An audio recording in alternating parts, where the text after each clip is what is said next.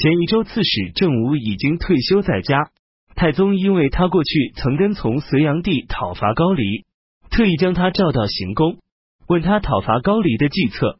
郑元答道：辽东路途遥远，运粮较为艰难，高丽人善于守城，攻城不能很快攻下。太宗说：“今日已非隋朝时候可比，你只等着听好消息吧。”张俭等率领的部队正赶上辽水发大水，长时间渡不了河。太宗认为他们害怕对方，急召张俭到洛阳。张俭到后，详细陈述山川地势的险恶与平易，水草的丰美与恶劣。太宗听后很高兴。太宗听说周刺史程明镇善于用兵打仗，便召见他问以方略，赞扬他才思敏捷，未免他。说道：“你有将相之才，朕将要对你有所任用。”程明镇失礼不拜谢，太宗假装恼怒，以观察他的态度，说道：“关东一个山村野夫，得到一个刺史职位，便认为是富贵之极了。你竟敢在天子身边言语粗鲁，而且还不拜谢。”程明镇谢罪道：“我本是粗疏之臣，未曾亲身供奉过皇上的垂问。”刚才只想着如何对答，所以忘了拜谢了。举止自如，应答更为清楚。太宗于是感叹道：“房玄龄在朕身边二十多年，每次看见朕斥责别人，脸色惶恐，不能自持。程明镇平生未曾见过朕一面，朕一时责怪他，竟会毫无惧色，言语没有差错，真是天下的奇人。”当日即拜官为右骁卫将军。甲午二十四日，任命刑部尚书张亮为平壤道行军大总管，率领江淮岭辖四州兵马四万人。又在长安、洛阳招募士兵三千人，战舰五百艘，从莱州渡海直逼平壤。又任命太子詹事左卫率李氏为辽东道行军大总管。率领步骑兵六万人，以及兰、和二州投降的胡族兵马进逼辽东，两支部队合围并进。庚子三十日，各路大军汇集在幽州。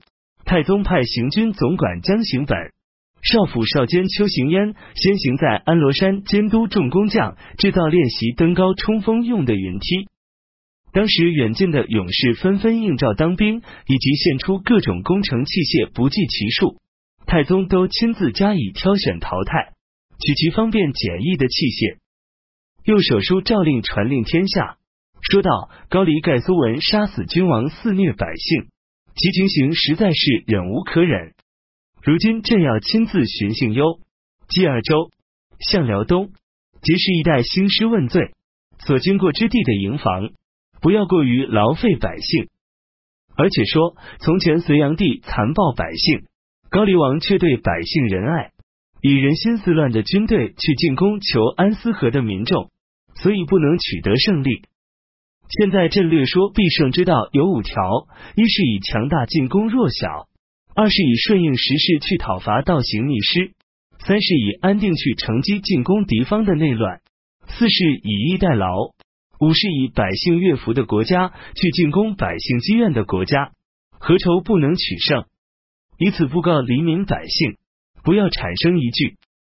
于是各种行军征战的物资费用减少了一大半。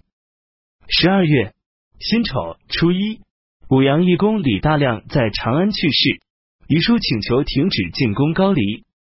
他家中只剩余五斛米、三十匹布，亲属早死成为孤儿，被李大亮收养的十五个人，如同死了自己的父亲一样扶丧。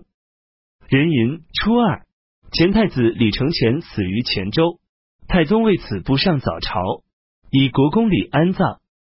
甲寅十四日，太宗下诏令各路大军以及新罗、百济、西、契丹分兵几路进攻高丽。起初，太宗派突厥齐力可汗北渡黄河，薛延陀珍珠可汗担心自己部落叛归其原来的主子，内心十分不满。便在漠北埋伏下轻骑兵，想要袭击齐力。太宗派使者传闻告诫，不得相互攻伐。珍珠可汗答道：“大唐天子有命，怎么敢不遵从呢？”然而突厥人反复无常，当年没有灭亡的时候，年年进犯唐朝，杀人成千上万。我认为大唐帝国打败他们，应当将他们全部降为奴隶，赐给唐朝百姓，却反而抚养他们如同自己的儿子一般，对他们的恩德太过分了。最后结社率还是反叛了。这些人都是人面兽心，怎么能用人的道理对待他们呢？我承和大唐深厚的恩德，请求为大唐天子诛灭他们。从此多次相互攻伐。吉利北渡黄河后，拥有十万民众，士兵四万人。吉利不能安抚统御，众人都不服从命令。戊午十八日，众人都抛下齐力南渡黄河，请求居住在盛夏二州之间。太宗答应了他们。众位大臣都认为，陛下刚刚派兵远征辽东，而又将突厥人安置在河南一带，离京师很近，怎么能不成为后患呢？望陛下留下来镇守洛阳，派遣各位将领东征高丽。太宗说：“夷狄族也是人呢，其人情与中原人没有什么大的差别。身为君主，应该忧虑恩德不施及百姓，而不必对少数族人横加猜忌。勤施恩德，则四方民族可以使他们如同一家；多加猜忌，则亲骨肉也不免成为仇敌。”隋炀帝暴虐不道，早已失去了民心。隋朝东征高丽，百姓们都断手，足以逃避兵役。杨玄感率领运送粮食的士卒在黎阳造反，并非夷狄等族制造祸患。朕现今征伐高丽，都是征发愿意从军打仗的。招募十人得百人，招募百人得一千人，没有征召从军的，都满腹怨言。岂能与隋朝东征时百姓怨恨相比？突厥本是贫弱的民族，我大唐接收并养护他们，估计他们感恩戴德的想法刻骨铭心，深入骨髓，怎么肯成为祸患呢？而且突厥人与薛延陀欲望爱好大略相同，他们并没有北面投奔薛延陀，而却南下归顺我们，可见其真情实意。回头对褚遂良说。你掌管起居住，记上我说的话。从今往后十五年，可保没有突厥的祸患。吉利已经失去部众，便轻骑入京朝见太宗，任命他为右武卫将军。十九年乙巳，公元六百四十五年春季正月，韦挺犯有渎职罪，因事先没有巡视曹渠，运送大米的六百多条船只在卢斯台旁边搁浅。他带上刑具被押送到洛阳。丁酉二十八日，韦挺被除名罪官，由将作少监李道玉代替他的职务。崔元师也因此免官。